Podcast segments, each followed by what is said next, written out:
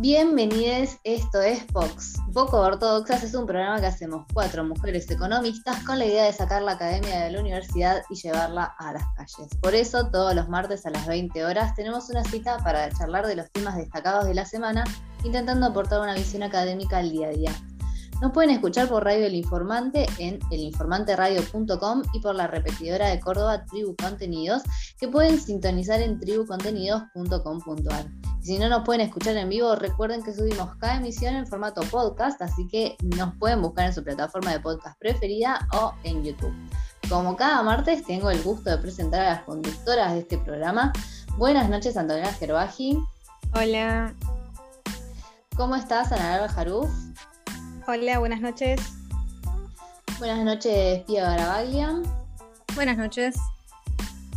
Mi nombre es Noelia Méndez Santolari y les doy la bienvenida al programa de hoy, donde vamos a charlar de agentes representativos, de lo que eh, está pasando en la actualidad eh, económica local, de lo que sucede en Cuba y también vamos a estar charlando de la última polémica en Twitter con eh, cierto artículo de educación sexual integral.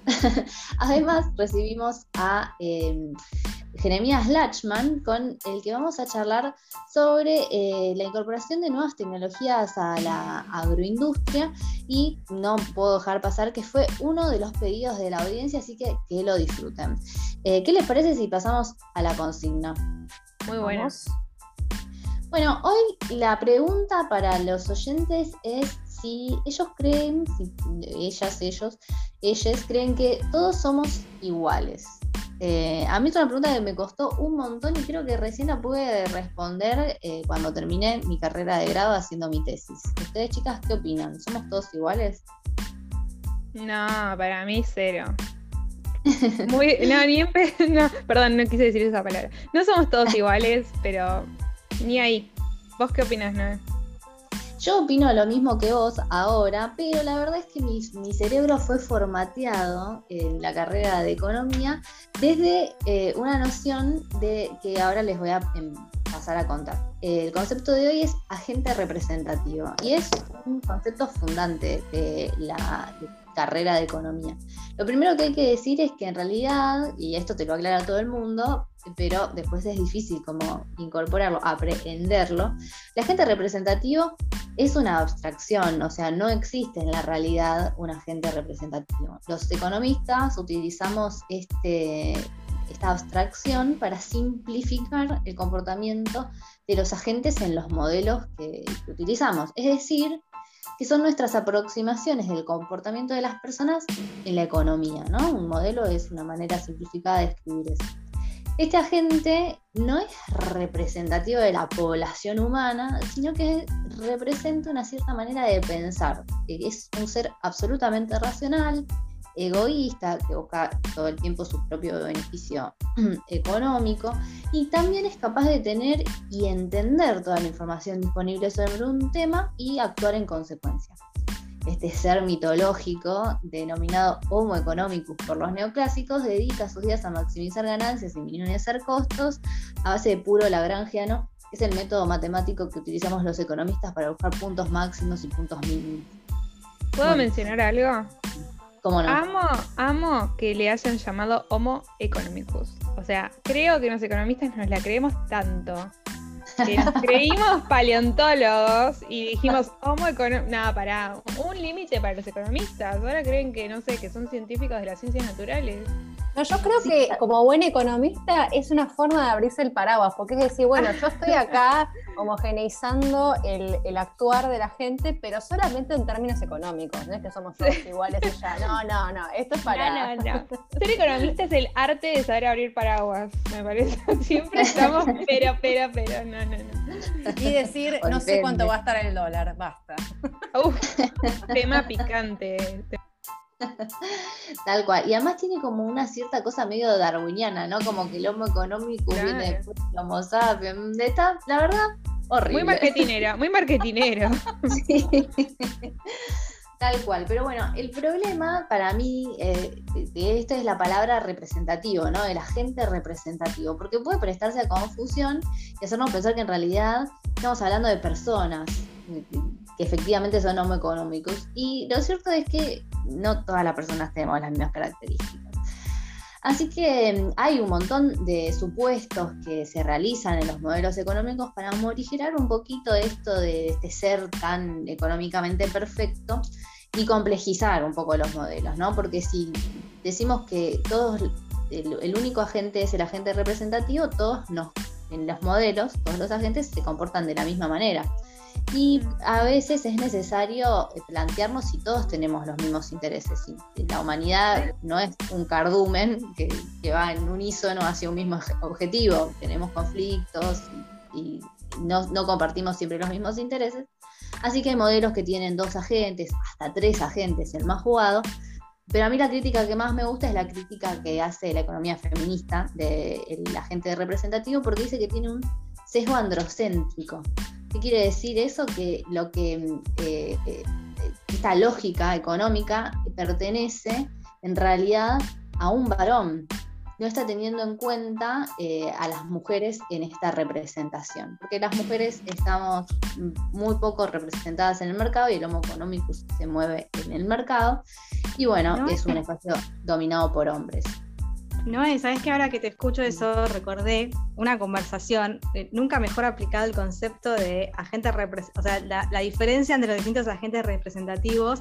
Estuve hablando sobre microeconomía y curvas de utilidad en un almuerzo de trabajo, porque la típica discusión, ¿no? Cuando dicen, no sé, yo me incluyo, las mujeres gastamos mucha plata en la peluquería, ¿no? Entonces usted es el tipo que te dice, ay, ¿cómo gastan toda esa plata en la peluquería? Y vos bueno, vos cómo gastás toda esa plata en una PlayStation entonces empezamos a hablar justamente de las curvas de utilidades distintas, donde yo en mi caso, no digo todas las mujeres, pero yo tengo, eh, le doy mucha más utilidad a ir a la peluquería y el hombre le da mucha más utilidad a la PlayStation o le da mucha más utilidad, no sé, al partido de fútbol. Entonces cada uno tiene su propia curva de utilidad y cada uno el consumo de, los bienes y gustos y preferencias, ¿no? No hay un consumidor representativo tampoco, claro. Sí, pero no tendría tanto éxito las cosas customizadas también. Es cierto, es cierto. Así que bueno, les dejo la pregunta, queremos saber qué opinan ustedes, somos todos iguales o no y por qué. Y pasamos al tema de la semana, ¿quieren? Dale, dale.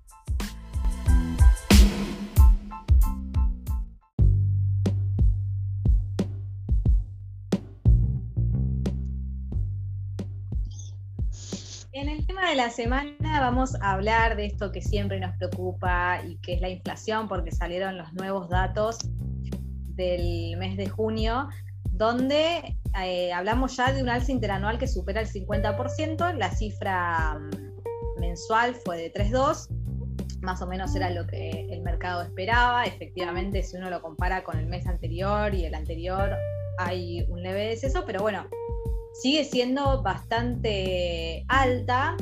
En este caso, la mayor suba se dio en el sector de comunicaciones, sí que fue una alza de 7%, pero sigue habiendo advertencias respecto a lo que tiene que ver la suba de alimentos. Hubo, hay una cámara que se, se dedica a analizar el tema de la carne e indicaron que hubo un aumento de 8,2% entre mayo y junio y que el consumo se sitúa un 5% inferior a lo que estaba sucediendo en junio de 2019. Eh, y bueno, ya hemos hablado en nuestros programas acerca de, si la, culpa es de los precios internacionales de los alimentos o no, pero bueno, sea cual fuera la culpa, lo cierto es que el tema de alimentos y bebidas sigue picando fuerte y es justamente el rubro de más incidencia en lo que es la canasta de consumo de los sectores más vulnerables. Por esto es súper importante, especialmente por lo que tiene que ver el valor nutritivo de la alimentación, y hubo algunos informes respecto a tendencias de consumo donde muestran que los mayores descensos se han dado en el rubro de alimentos y bebidas. Entonces, bueno, por lo menos a mí es un tema que me preocupa bastante. Sí, Ana, ¿te puedo ahí meter un bocadito? Quería recordar que este mes hicimos el pro del IPC y estuvimos sorteando premios. Todo para nuestros oyentes, ¿no? ¿Qué sorteamos, Ana?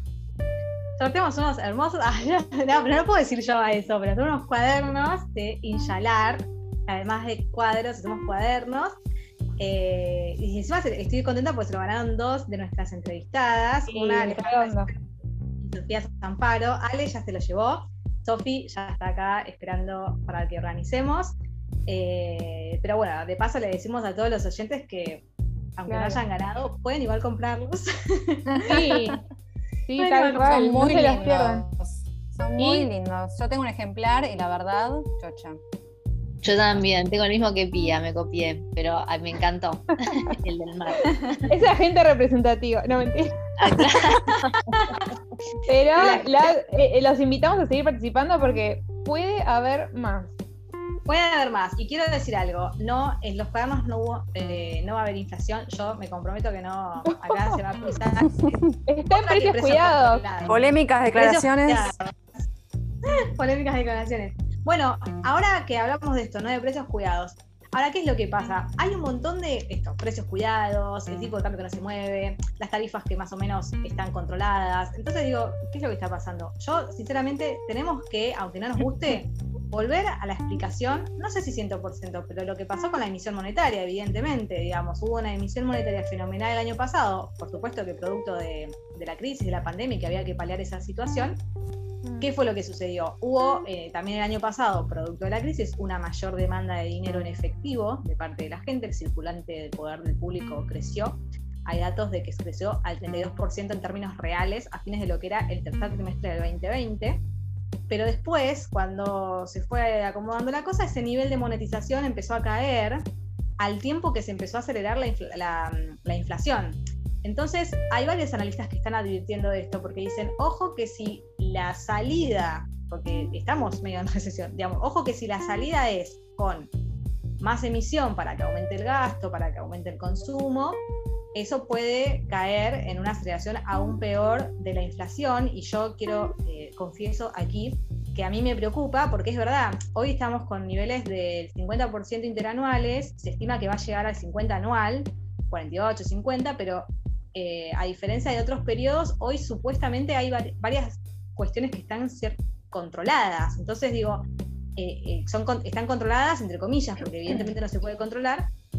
Entonces, eh, si esto obedece, que no lo podemos desestimar, a la emisión monetaria que ocurrió en el 2020, si la salida a esta crisis es con más emisión, que no lo sé, porque en realidad el gobierno también vino haciendo muy bien los números, las cuentas fiscales, eh, las reservas, digamos, está, por en ese sentido yo estoy tranquila, pero bueno, si, si eventualmente se requiere mayor emisión para poder eh, incrementar el consumo, incrementar la actividad, especialmente teniendo en cuenta el periodo electoral, y la verdad es que eh, no sé si vamos a cerrar en 50 o, o más, digamos. Es como que es una, es un- una variable que para mí está en, en constante tensión. Pues justo de hablábamos de esto, eh, Ay, perdón. Creo que íbamos a decir lo mismo, que hablamos un poco de esto con Santiago Bulat en el programa Eso pasado. mismo. Bueno, este, es que, es que nunca, nunca se termina. El tema de la inflación es constantemente, nunca se termina. Eh, Y también es pero muy bueno, importante cómo se financia el gobierno. Una de las cosas que vos mencionabas es que vienen haciendo bastante bien los números y las últimas licitaciones de eh, títulos del Tesoro fueron bastante buenas a raíz de un cambio en la normativa de los encajes. Y bueno, está- están cubiertos, pero ahora están cubiertos. Pero lo que vos decís acerca de las elecciones, sí hay que estar muy atentos. Como, Claro, atenta. porque, claro, bueno, que es un poco la, la incertidumbre que hay todavía en el mercado, hasta dónde son capaces de eh, tirar, digamos, más al, fuego para acelerar la economía. Ahí, bueno, es esa tensión interna que hay entre, para mí, dos, dos, dos polos dentro del mismo gobierno. Pero bueno, en otros lugares donde hay tensión y mucha, es en la isla de Cuba, ¿no es cierto, Pia? Así es, Ani. También hay tensión entre dos polos, justamente. La semana pasada eh, en Cuba se ocurrieron las manifestaciones que, por lo que se estuvo comentando, en comparación a las últimas décadas, fueron de las más grandes. Eh, en principio habían comenzado por, eh, apagones prolongados de, de electricidad y también en demanda de una campaña de vacunación contra el COVID. Sin embargo, esas manifestaciones lentamente fueron progresando hacia eh, demandas ya de nivel política, cívico, política, gritos de libertad, gritos de patria o muerte, patria o vida. Este, son cuestiones ya un poquito más complejas y justamente está esto de los dos polos, ¿no? Uno que es más eh, eh, un, lado, digamos, un lado un poquito más eh, pro Estados Unidos, a esa medida este, intervencionista que permita justamente una mayor, mayor ida y vuelta con Estados Unidos justamente admitiendo o reconociendo que el modelo cubano posee un grado de insuficiencias internas, y luego eh, uno que ve ya la intervención eh, exterior, sobre todo la de Estados Unidos, como algo mucho más antagónico, ¿no? Como algo que mejor evitar. Y está más o menos entre esas dos, eh, están en esa dicotomía, digamos. En principio, la situación en la, en la pandémica, digamos, en Cuba fue bastante moderada. De hecho, a fines de 2020 solamente tenían 1.500 muertos por COVID, que la verdad es una tasa bastante baja de mortalidad, creo que también mucho incentivado por la poca, mm, eh, el poco ingreso y egreso de, personas al país. Sin embargo, ya la semana pasada las autoridades eh, declararon que estos casos aumentaron a 7.000, de vuelta de 1.500 a... 7.000 em, y ya eh, los casos, la complicación era mucho peor y justamente la eh, situación sanitaria, la capacidad de envolver este, este, la, crisis pandémica y encima que la vacuna que empezaron a fabricar internamente no pudo cumplir con la distribución requerida, empezaron a eh, formar medio un caldo de cultivo. Además de eso, la economía eh, se encuentra en una situación bastante crítica, la pandemia le pegó bastante fuerte, cayó un 11% el año pasado, que es en comparación a los últimos 30 años el peor dato. Eh, y habían anunciado un paquete de medidas que, si bien pegaban algún impulso en los salarios y las pensiones, también terminaron fogoneando los precios. Y además de que la reforma estructural que se había empezado en 2011 no terminó de eh, de hacer efecto o las medidas no terminaron teniendo continuidad, con lo cual, bueno, todas estas cosas, medio también ha, pasado en Sudamérica o en, Latinoamérica, cosas así que hemos conversado un poquito, eso quizás es un poquito más, más severo por la, por la modalidad de gobierno que tienen en este momento, con lo cual se mezcló creo que con muchas cosas que ya vienen de hace varios años, pero sí, lo que pasó es esto, componente social, componente económico, más pandemia, caldo de cultivo, estalla todo y salieron a las calles. Sí, dime. No, porque es interesante, en, Sudáfrica también hay caos que si bien surge, surgieron por un problema político, porque bueno, pusieron, metieron preso al expresidente, pero al margen de eso, también venía, como decís vos, habiendo un caldo de cultivo debido a la crisis económica, incrementada también por el COVID. Y lo que quiero decir rápidamente es cómo estas crisis tan fuertes, tan inesperadas, que afectan al mundo entero, generan recuperaciones en forma de B en aquellos países más preparados, pero estallidos sociales en aquellos que ya tienen, evidentemente, cuestiones estructurales más fuertes y que pueden culminar con eh, eh, fuertes caídas políticas, ¿sí? Porque ahora, bueno, lo de Cuba no sabemos cómo va a terminar y allá en Sudáfrica estaban bastante complicados también. Fíjense lo que pasó en Colombia, para paliar la crisis que quisieron incrementar los impuestos, salió toda, toda, la gente a la calle, ¿no? Digamos, la polarización también se ve acá y para mí va a ser peor, o sea, el fin de la pandemia, va a haber más polarización. Tal cual, sí, había comenzado en forma acelerada también en Chile, este, mm. después con la pandemia se, profundizó. Sí, además el, el, caso particular de Cuba es que hoy por hoy, bueno, el presidente, eh, Díaz Canel, eh, que está alineado con, con Raúl Castro, Em, que, justamente ahí está todo alineado el Partido Comunista con, eh, digamos, la dirigencia, con lo cual ahí hay una unidad. Y lo que hicieron ellos, o sea, la postura que mostraron fue, bueno, apoyemos estas manifestaciones, extendamos este reclamo a Washington, ¿no?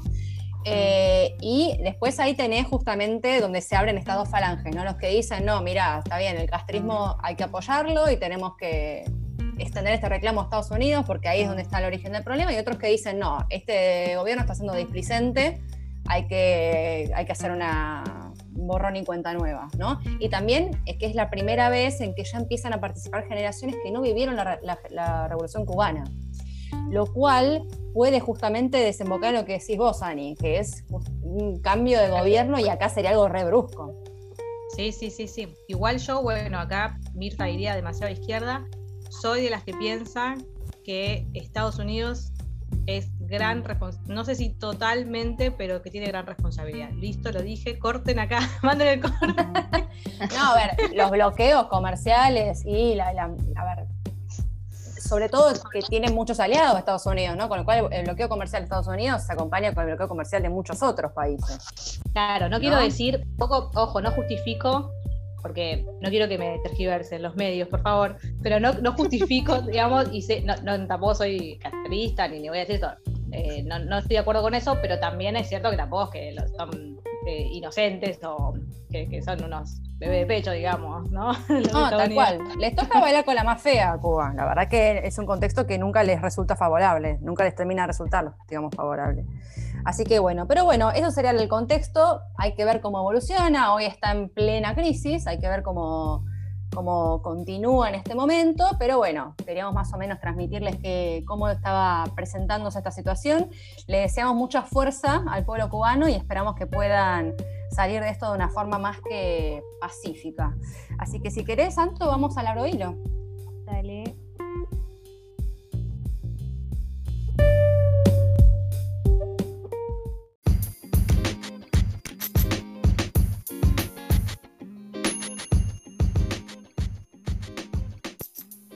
En el abro hilo de hoy eh, voy a hablar de un tema que si este fin de semana estuvieron navegando en Twitter van a saber de qué estoy hablando y si no, se los voy a contar ahora. En realidad no podía no hablar de este tema porque mi timeline estaba repleto, no sé de ustedes chicas, ahora me van a contar, pero repleto, repleto de este pene de madera gay. Y Sí. me pareció eh, eh, de todos lados a favor y en contra, pero para los que se lo perdieron, voy a contarles de qué se trata esta pelea en, este, en Twitter. El Ministerio de Salud llamó a una licitación para comprar 10.000 penes de madera pulida por un monto de 13 millones de pesos. La gente se escandalizó por, por el monto de plata, pero hice la cuenta, la división, y me da 1.300 pesos por pene. No me parece tan grave. o sea, es re coherente. Claro, no es que dice, no, se están robando todo. Pero claro, si vos decís 13, mill- 13 millones en penes, te parece un montón. Pero en realidad porque son 10.000. Pero encima la compra incluía dispensers de preservativos y maletines de color turquesa. No sé por qué explican que es de color turquesa, pero bueno. Eh, así que el precio sería menor por pene, ¿no? Me parece caro, pero parece que la gente lee y se escandaliza por, por cualquier cosa. No va a ser una división No, que se me- quejándose. Ahí había, se habían escandalizado por el simple hecho de que sean penes de madera, me parece. Importa Para mí precio, por todo, porque siempre mencionaban que eran 13 millones. Decían, el gobierno gastó 13 millones en penes de madera. Entonces, bueno, sabes cuántos, cuántos están comprando. ¿entendés? El título era gastaron 13 millones en penes de madera. Pero bueno, en realidad es mil pesos por pene, no está tan mal. Bueno, el Ministerio de Salud respondió a estas críticas porque la gente lo criticó diciendo que esta compra es porque están aumentando a lo pavote las enfermedades de transmisión sexual en el- en- a raíz de todo lo que es la pandemia. A partir de la pandemia parece que la gente dejó de usar el preservativo, entonces empezaron a, in- a incrementarse enfermedades que eh, antes no estaban tan Para, comunes. para, por- ¿Quieren O sea, saber ¿cuál es la quiénes no usan el preservativo? Podés ir por la calle e identificarlo. Al que te gusta el barbijo por abajo de la nariz, Ah, ese es el que bueno. Ah, yo-. No, para. Para, eh, Anto, Una correlación directa. Sí, no entendí directa. el driver. ¿Por la Este- pandemia no usan preservativos? se observó un descenso en, en el uso de preservativo durante la pandemia, según estudios del ministerio. Pero, claro, pero no, no, no, No dicen que ver, es por pensemos, el COVID, ¿por qué será? sino que, que- ¿Por menor educación están- o no, para mí están muy caros. Menos plata no puedes gastar en, en estas cosas, no sé. Bueno, ahí está, Sí, ¿ves? pero es muy caro tener un, un, un Sí, en este bueno, momento también. todo es por la enfermedad. Claro. Bueno, Bueno. pero ahí, ahí justo hay un tema, porque usar preservativo, además del control reproductivo, evita la, la transmisión de, de enfermedades de transmisión sexual. eh, Bueno. Y eso, me- eso es algo que no se puede eh, suplir con otro método anticonceptivo. Sí, tenés razón, no es 100%. de Mucha gente por ahí eh, dice, Ay, bueno, no, tomo pastillas, entonces no es necesario el preservativo. Sí, es necesario el preservativo. Es más, mi ginecóloga dice, que siempre es necesario el preservativo. Tengas una relación estable, de mm, 50 años de matrimonio o no, ella me recomienda eso. Sí, sí, sí, sí. Bueno, me parece muy bien porque te estás eh, preservando, va, todos se deberían preservar a sí mismos, ante todo, obviamente. Así que bueno, nada, estos penes eran para enseñar a poner el preservativo, para una clase de, eh, de ESI, que es Educación Sexual Integral. Pero bueno, más allá de esto, eh, como bien contaba Noé, el preservativo previene el 98% de las infecciones que se producen a partir de relaciones sexuales, sin protección. Así que hay que usar preservativos y eh, quiero contarles un par de tweets que fueron eh, los que más me, me impactaron sobre esta polémica. El tweet estrella, pero estrella lejos, se lo lleva Juanjo Malvi, arroba Juanjo Malvinas, que es Juan José Gómez Centurión, ex precandidato a, presidente, que dice. Bueno, este es uno de los mejores, ¿no? No sé si es el mejor, me, me dirán ustedes, dice. El Ministerio de Salud compró 10.000 penes de madera para usar como material didáctico. Interesante. Por el precio de 10.000 penes podrían comprar un millón de pepinos que cumplen la misma función y además ayudan a las economías regionales. Bueno, no, Este es el matemos dos pájaros de un tiro. Pero, se, pudre después el pepino. Claro, o este es reutilizable. Y capaz también la economía regional de alguien puede producir los, los, penes de madera. claro. ¿Por, qué, ¿Por, qué, tiene que ah, producir? Iba a preguntar si ¿quién, quién, produjo los penes. Porque, bueno, había una licitación, había dos eh, que eran del exterior y un, unos argentinos. Claro, porque del exterior, no, hay que comprar. Tienen que ser argentinos. Claro, ahí sí. ahí sí Innecesario. Bueno, y otro muy polémico que está trending topic zarpado fue Luis Juez, que dice, este rosa lo, lo zarpado, dice, que prueben los, que prueben estos penes de madera con los vacunados VIP, dijo Luis Juez. Ay, por favor. Mezclando todo, pero a otro nivel. Claro, es como. Por favor. Pero bueno. El nivel de, discusión de la dirigencia política por. No, no, sí, por el piso. La vara está muy baja. Pero bueno, yo celebro la compra de, de este material didáctico porque yo realmente no tuve educación sexual en mi colegio, era hipercatólico.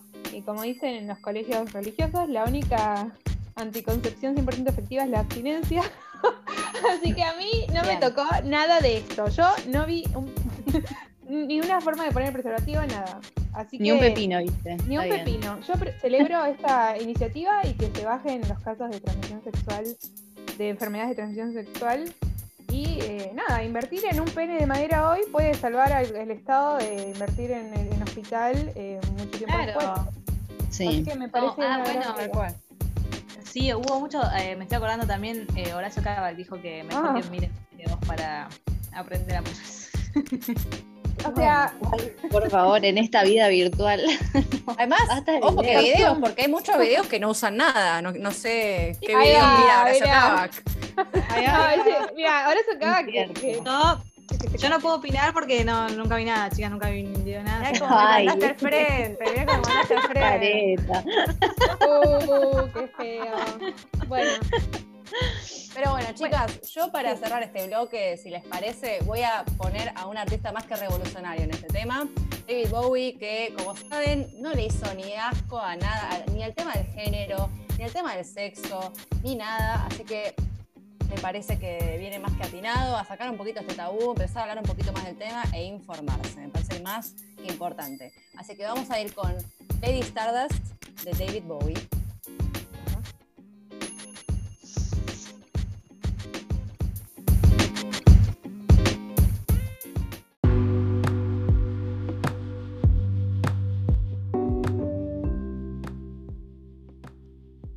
Bienvenidos al segundo bloque de Pox, es el momento de la entrevista y en esta ocasión estamos con Jeremías Lachman. Buenas noches Jeremías, bienvenido. ¿Qué tal? Buenas noches, saludos a todos. Gracias por, participar de nuestro programa. Jeremías es economista, cursó la maestría en economía en la Universidad de Buenos Aires y actualmente está terminando el doctorado en economía también en la misma casa de estudios y además es investigador del IEP y dictó clases en diversos cursos de grado de la UBA, a la vez que eh, investiga temas de cambio tecnológico, desarrollo productivo. Y también voy a contar aquí que con Pía, que hicimos también la maestría en la UBA eh, tuvimos en alguna que otra clase de economía agropecuaria y por ahí queríamos arrancar esta entrevista porque actualmente hay un boom de las commodities, un boom de precios, un poco producto de, esta situación del COVID inesperado, pero bueno, queríamos preguntarte a vos, ¿qué opinás al respecto? ¿Cuánto crees que va a durar? Y si sabes, o tenés idea qué es lo que está pasando o cómo se comporta en estos casos el, inversor, ¿no? Porque también sabemos que el tema del agro se mueve mucho, hay como un mercado financiero del agro. Claro, bueno, sí, antes que nada, muchas gracias por la invitación, un gusto estar acá con ustedes. Eh, con respecto a lo que me preguntabas del mundo de, los commodities y el alza de los precios, eh, sí, fue una situación no del todo prevista, eh, que tanto por el fenómeno de COVID como también otras situaciones coyunturales derivaron en este alza generalizada de, la gran mayoría de los commodities. Ahí está China, ¿no? siempre el gran motor de, todo este impulso de precios que básicamente cuando se generan estas situaciones en el mercado, que de repente un gran comprador empieza a comprar más de lo que los agentes tenían previstos, se generan estas, eh, estos procesos de alta, de, suba en los precios. Eh, que también existen algunas, no sé, en el caso de la carne, por ejemplo, eh, también hay como algunas particularidades no sé, en el caso de, China, que históricamente le compraba carne a, Australia, eh, y a partir de conflictos geopolíticos entre el gobierno chino y Australia, de repente dejaron de comprarle carne a Australia y bueno, eso repercutió en el resto de los vendedores de carne a China, uno de los más importantes a partir de los últimos años es Argentina y bueno, y eso también explica, si se quiere, por ejemplo en el caso de la carne, eh, este alza que hubo desde el 2020 y que se siguió profundizando en este año.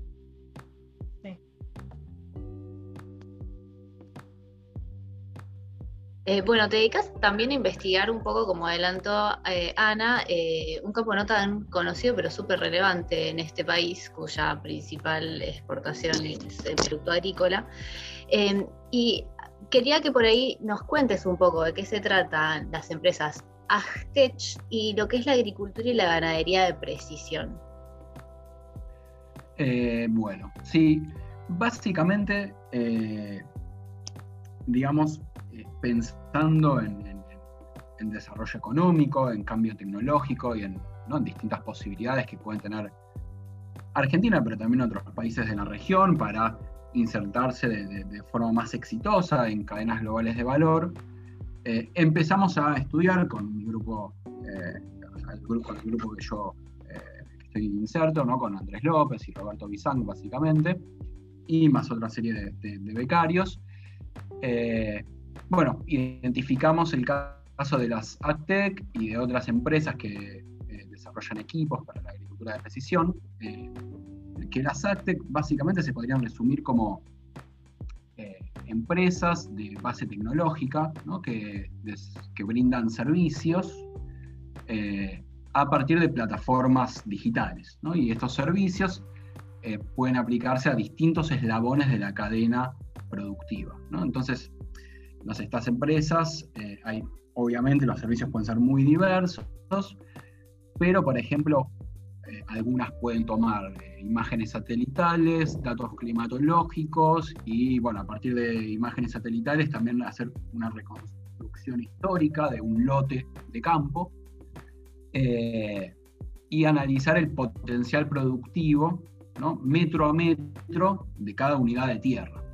Entonces, quizás en vez de sembrar con una misma estrategia, de repente, a partir de, no sé, de, desarrollo de algoritmos basados en Big Data, inteligencia artificial y demás, eh, se pueden identificar estrategias de producción que se llaman sitios específicos. ¿Y en nuestro país eh, se están utilizando eh, masivamente o recién están arrancando? no, masivamente no, estamos lejísimos de, de eso.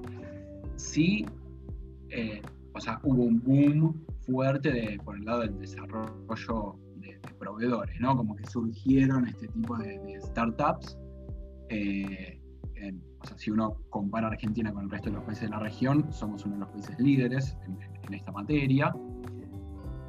Eh, y obviamente hay un montón de casos de empresas que adoptan estas tecnologías. De hecho, algo muy interesante para, estudiar y que estuvimos viendo es que gran parte de la, gestación de estos proyectos ocurre a partir de eh, vinculaciones y de espacios de cooperación entre el desarrollador de la tecnología y el potencial usuario. ¿no? O sea, el emprendedor que va eh, visitando campos, hablando con productores, con distintos eh, actores de la cadena, para identificar los lo que se llama pain points, ¿no? como los eh, como oportunidades comerciales o como puntos de dolor y generar alguna solución tecnológica aplicables para eso. Y, claramente hay muchas empresas que, de, producción agropecuaria local que, lo fueron adoptando. Eh, estamos lejísimos de que se trate de un fenómeno masivo. Eh, pero sí es parte de una reinvención, ¿no? Como que entran más actores en el proceso, quizás incluso se genera una nueva cadena de, valor en el agro con esto. Totalmente, sí, totalmente. Eh, parte de, la motivación ¿no? que, que, subyace a estos temas de trabajo es eh, que un poco también vinculada a la pregunta inicial sobre el alce en los precios de los commodities, eh, es que digo, queda en evidencia, y ya se sabe hace, hace tiempo, que la producción de alimentos, de recursos naturales renovables, está, cada vez hay, mayor tensión sobre eso, cada vez se necesita producir más eh, a partir de el caso chino, pero también otros países emergentes que cada vez empiezan a consumir mayor cantidad y mayor cantidad de proteínas animales y demás. Eh, y a su vez una necesidad de generar una producción de estos recursos naturales renovables de forma mucho más sustentable a lo largo del tiempo. Entonces que el impacto ambiental de, las, de estas actividades se reduzca sustantivamente.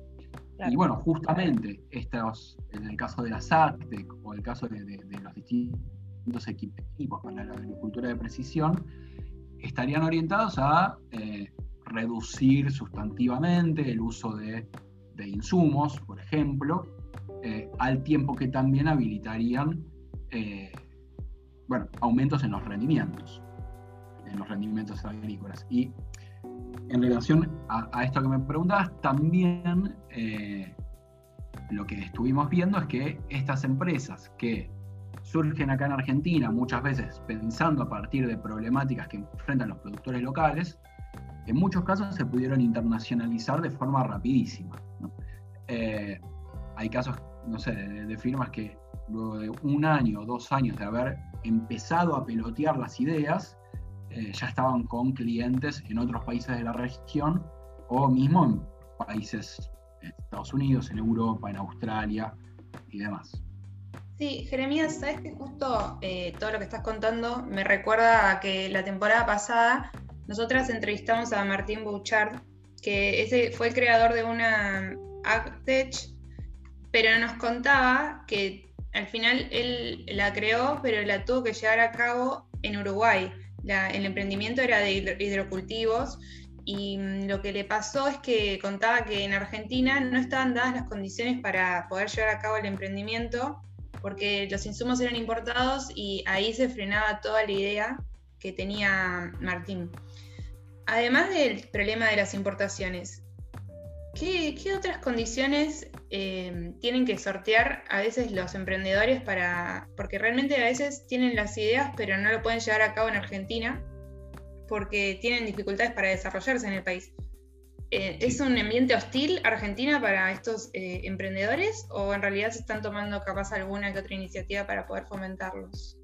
Eh, sí, o sea, tema interesantísimo, que esto es, materia de estudio dentro de nuestro grupo sobre los obstáculos, ¿no? Digo, ¿qué, ¿qué, obstáculos enfrentan estas empresas para desarrollarse y poder crecer?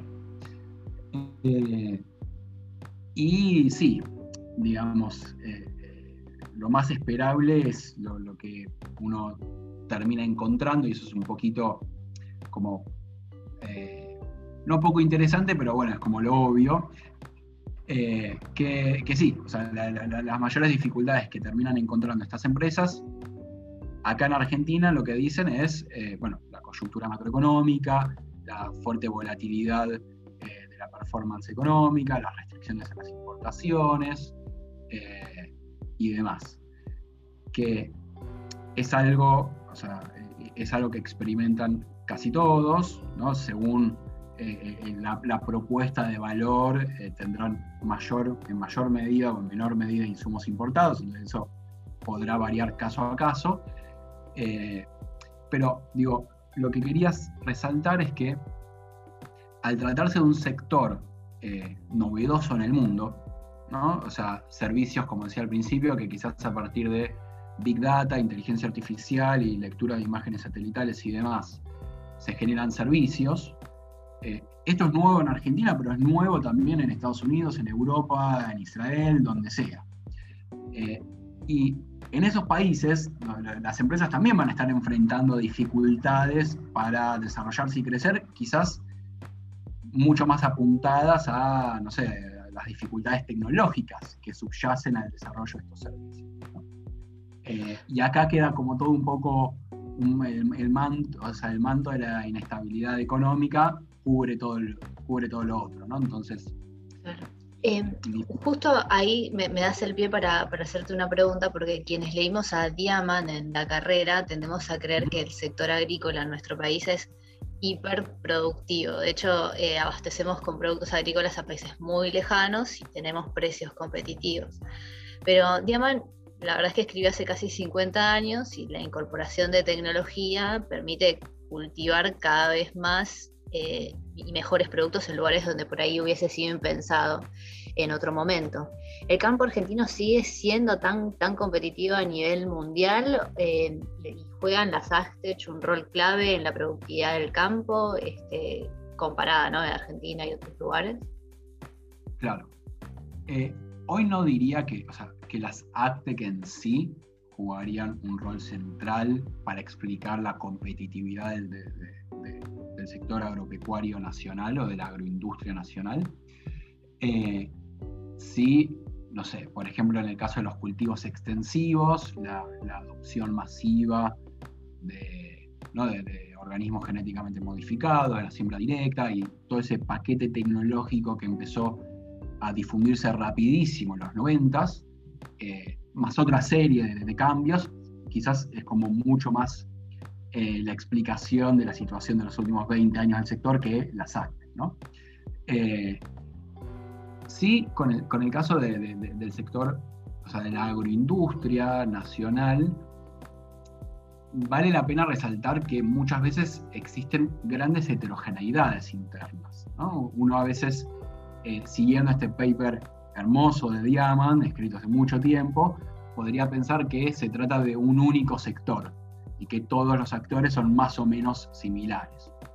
Y, claramente no es así, o sea, eh, no es lo mismo eh, lo que pasa en distintas regiones del país, lo que pasa con distintos cultivos, o mismo, no sé, si uno piensa en los cítricos, eh, una es la realidad que tienen los limones argentinos, que Argentina es el mayor exportador de derivados industriales de limones del mundo, es el mayor proveedor de aceite esencial de limón a Coca-Cola, los tucumanos dicen que si desaparece Tucumán del mapa no habría más Coca-Cola. Eh, y otra realidad por completo es lo que pasa con las naranjas o las mandarinas, eh, que están por completo fuera de, estos círculos de comercio exterior. ¿Y por, por, qué es esto? Perdón, porque la verdad que habla acá una fan de las mandarinas. Me parece que tenemos grandes mandarinas para exportar, ¿o no? Eh, que comprar, ¿cuál es el problema? Eh, no, o sea, gran, o sea, son, como mundos muy distintos, ¿no? El de la exportación de eh, cereales oleaginosas y lo que pasa con eh, el limón, las mandarinas, las naranjas, donde el, gran agregado de valor, por ejemplo, en un limón, eh, está, no sé, en poder pensarlo que va a llegar en condiciones ideales a una góndola en Holanda, por ejemplo.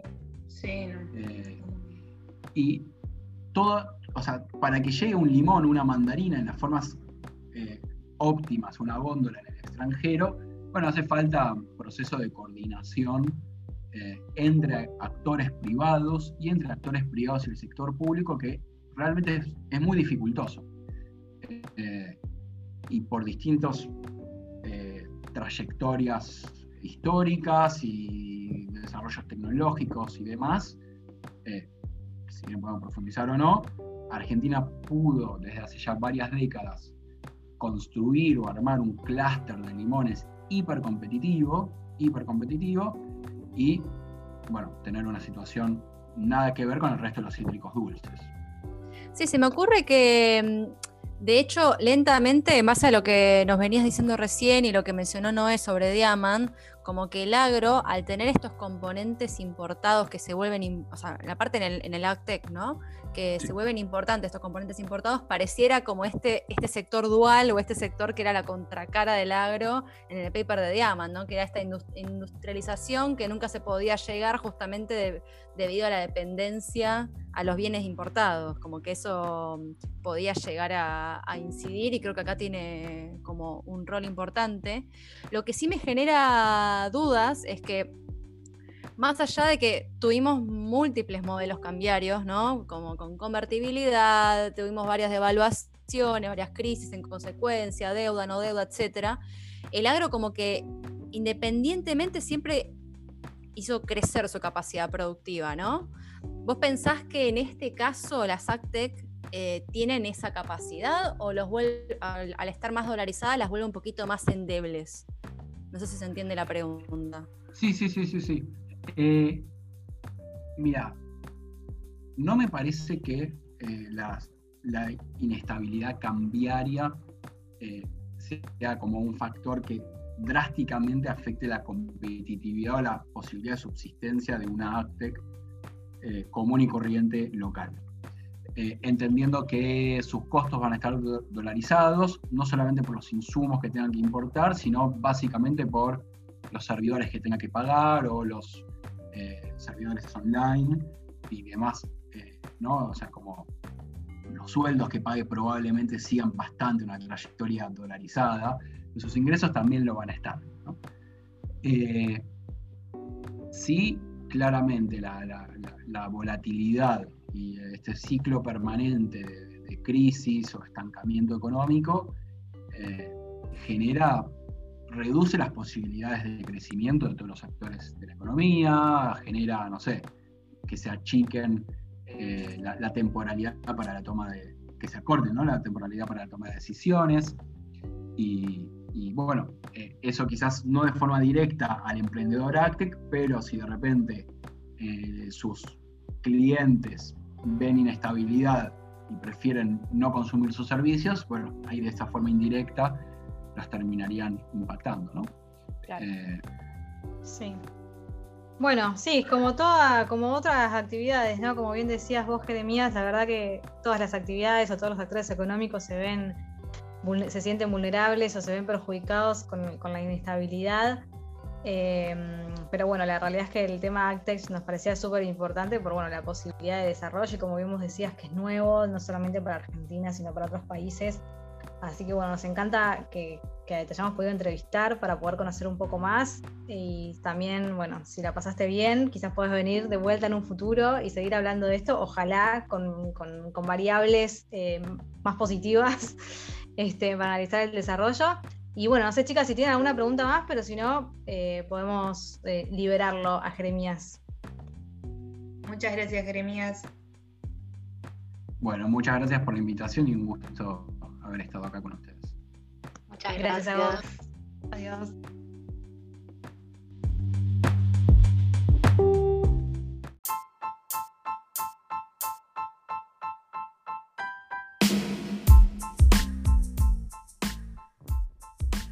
Cerramos con Everybody's Changing the King.